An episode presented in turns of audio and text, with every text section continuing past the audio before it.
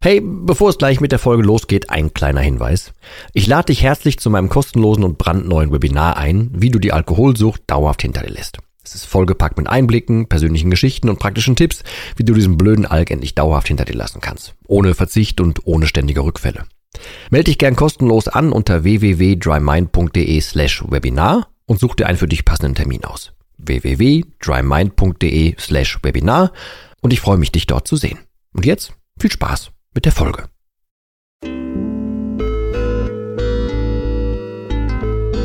Nüchtern betrachtet.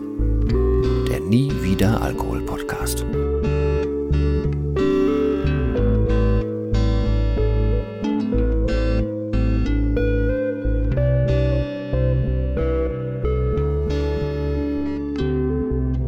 Ja moin und herzlich willkommen zu einer weiteren Folge von Nüchtern betrachtet. Und diesmal ist es eher eine Erzählung, glaube ich, beziehungsweise es ist ein bisschen komisch. Ähm, ich war gestern mit meinem kleinen Mann ähm, noch spontan nach Schuhen gucken für ihn, also so Sandalen und so. Und danach haben wir uns überlegt, weißt du was, wir kaufen noch was fürs Wochenende ein. Äh, und da war dann so ein, so ein Discounter um die Ecke, da sind wir dann rein.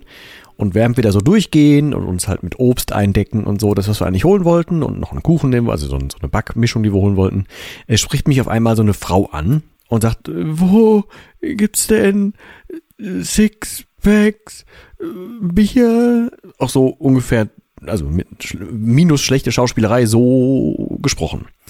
Dann habe ich halt so, weil ich mich in dem Discounter auch nicht auskannte, gesagt, so, ich glaube, der Getränke sind irgendwie da hinten, da vielleicht ja, aber und dann hat sie nochmal nachgefragt. Ich sage, ey, ich, ich bin ja auch das erste Mal so. Bin dann gegangen. Ähm, dann haben wir unseren Einkauf fortgesetzt und haben uns dann irgendwann an die Kasse gestellt. Und dann war da halt eine Schlange, eine längere Schlange an Kasse 1. Auf einmal ähm, stellte sich diese Frau dann ähm, so mitten auf Höhe der Mitte der Schlange und sagte, kann bitte jemand eine Kasse aufmachen? Dann alle gucken schon so ein bisschen so und wie sie dann lauter, können Sie bitte eine Kasse aufmachen? Also so, als wenn sie es dringend hätte so. Dann machten die irgendwie die dritte Kasse auf. sie ging darüber und ich dachte mir so, weißt du was, die hat ja dann nur so, so drei, vier Teile da im, im Wagen, gehst du dahinter. Dann wir dahin, haben uns hinter sie gestellt. Entschuldigung. Und dann ähm, hat mein kleiner Mann irgendwann gesagt, guck mal, die Schuhe, die sind ganz platt. Ich sagte, jo, stimmt, die Schuhe sind ganz schön platt. Die sah halt sehr, also sie hatte eine Jack Wolfskin Jacke an äh, und irgendwelche Mustang Schuhe und so. Ich will jetzt gar nicht irgendwie wegen Marken drauf eingehen, aber es war jetzt nicht auf den ersten Blick so richtig, richtig komplett daneben. Also das Gesicht und so, ja, und die Haare und die Art und ja, das schon. Aber er fing dann an zu beobachten und beobachtete dann ähm, er hat diese Schuhe und dann fehlten da die Schnürsenkel und dann drehte die sich irgendwann um und dann war das die Jacke hinten ganz voll mit Laub und so ein bisschen Moos dran und weiß der Herr was. Dann räumte die da so die Sachen auf das, auf das Band. Ähm, und dann kam irgendwann, nachdem das ein bisschen gedauert hatte, kam dann eine Kassiererin. Die setzte sich dann dahin, zog das alles übers Band und irgendwann kam dann, ja, weiß nicht, 10 Euro, weiß ich, 50 oder so. Dann kramte diese Frau bei sich in so einer Jackentasche, Seitentasche rum und holte einfach so eine Handvoll Münzgeld raus und legte das so hin. Dann sagte die Kassierin mal bitte hinlegen. Sie legte das hin. Dann nahm sie sich das so, dieses Kleingeld, diese 50 oder was auch immer das waren, diese Cent daraus und sagte, dann fehlen noch 10 Euro. Und daraufhin sagte dann diese Frau, hat sie nicht. Dann war oder wurde die Kassiererin so ein bisschen ungehaltener. Ähm, und hat gesagt, die können doch nicht einkaufen, wenn sie kein Geld haben und so. Und ähm, ja, in, in, jedenfalls hat mein Kurzer die ganze Zeit da gesessen und weiter beobachtet. Also quasi gestanden, weil der hinten auf diesem Getränkeabteil, wo man noch so unten Getränke draufstellen kann, äh, dieses was so aufklappbar ist, hinten am Wagen hat er drauf gestanden und guckte von da aus zu. Ähm, und irgendwann haben sie dann ähm, den Wagen von der Frau weggenommen und den so dann auf die Seite geschoben, bei Kasse 2 dahingestellt und gesagt, sie, sie möge doch dann jetzt bitte gehen, wenn sie kein Geld hat und so. Hatte die Frau dann so halbwegs nur verstanden und ging dann erstmal äh, nachdem sie schon verwiesen wurde, quasi bei Kasse 2 fälschlicherweise wieder rein, um sich das Sixpack rauszuholen, was sie wahrscheinlich mit dem Bargeld hätte bezahlen können, aber sie hatte ja dann schon, also äh, ich sag mal, sie wurde schon ein bisschen aufdringlich der einen Kassiererin gegenüber, die hat dann so den Marktleiter gerufen, derweil hat sie mit einer Kollegin gesprochen und gesagt, ey, das ist doch die Frau, die kennen wir doch schon, die hat doch hier eigentlich auch Ladenverbot und so. Also blieb sie dabei und sagte, nee, das Sixpack Bier nimmt sie auch nicht mit, weil sie hat ja Ladenverbot, sie möge doch jetzt bitte rausgehen. Ähm, und ich komme jetzt gerade gar nicht mehr auf, das, auf den kompletten Wortlaut, aber ähm, sie hat irgendwie, ach so genau, die haben immer gesagt, sie möge den Laden jetzt verlassen. Und diese Frau hat immer wiederholt, aber wie soll ich denn den Wagen verlassen? Die dann sagten die wieder, nein, sie müssen den Laden verlassen. Und die Frau wieder, wie soll ich denn den Wagen verlassen? Und dann fing mein Kurzer an, wieso sagt die immer, die will den Wagen verlassen? Und dann ist die irgendwann doch raus, wir haben auch irgendwann bezahlt, sind auch raus. Ähm, und dann fragte der Kurzer, was hatte die? Und da habe ich das erste Mal, und deswegen erzähle ich das überhaupt, ähm, für mich gemerkt, wie soll ich denn jemandem erklären oder meinem Kurzen erklären, dass Alkohol nicht so geil ist. Also ich konnte ihm jetzt, ich habe dem dann versucht, so aus dem Stegreif irgendwie zu sagen, so, boah, du hast ja gemerkt, dass er das nicht gut tut. Und wenn man zu viel trinkt, dann ähm, wird man so ein bisschen doof im Kopf und so. Und ne, man kann ja, man kann normal erwachsen mit ihm reden, aber ich, er kennt natürlich das Thema Alkohol nicht. Und er kennt, ähm, also nicht, er kann jetzt nicht damit anfangen, wie, wie es ist, wenn man was Drogen sind oder wie man berauscht ist oder so. Deswegen habe ich ihm dann das versucht zu erklären, dass wenn man zu viel davon trinkt, dass man dann sich halt so verhält und so. Und ich hoffe, dass ich in, in Summe es irgendwie, naja, wenn, weil das ja so mit die erste, der erste Kontakt war, also jetzt in, in im naja, etwas älteren Alter von ihm, ähm, da so einen fertigen Menschen zu sehen. Ähm, jetzt diese Frau, der, der war jetzt, was das anbelangte, tatsächlich nicht groß zu helfen. Da hätte ich jetzt, äh, also die hatte ganz andere Probleme, glaube ich, noch. Ähm, aber naja, ich war halt etwas perplex, ihm das zu oder erklären zu können, zu müssen, zu sollen. Wie auch immer man das in dem Fall jetzt vielleicht richtig sagt. Ähm, dann hat er noch ein paar Mal nachgefragt, überlegt, wie das denn so kommt und so.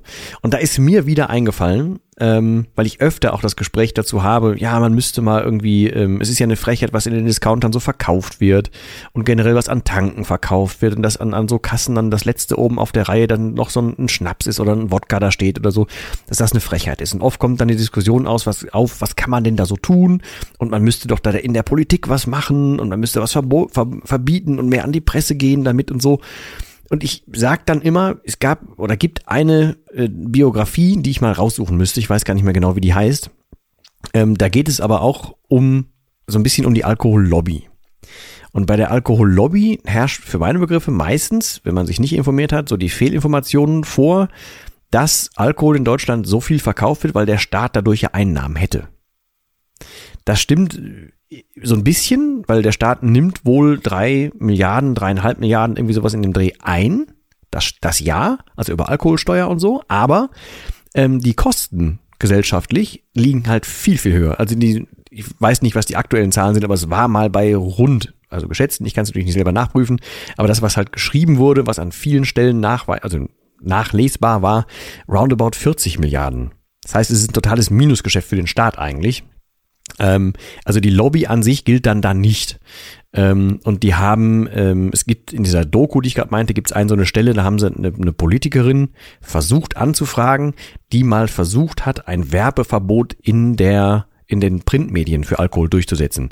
Und das war, stand jetzt, und soweit ich das noch weiß, war das von 2008, war das so ihre letzte politische Tat, weil seitdem hörte man nichts mehr, vor allem nicht mehr dazu von ihr.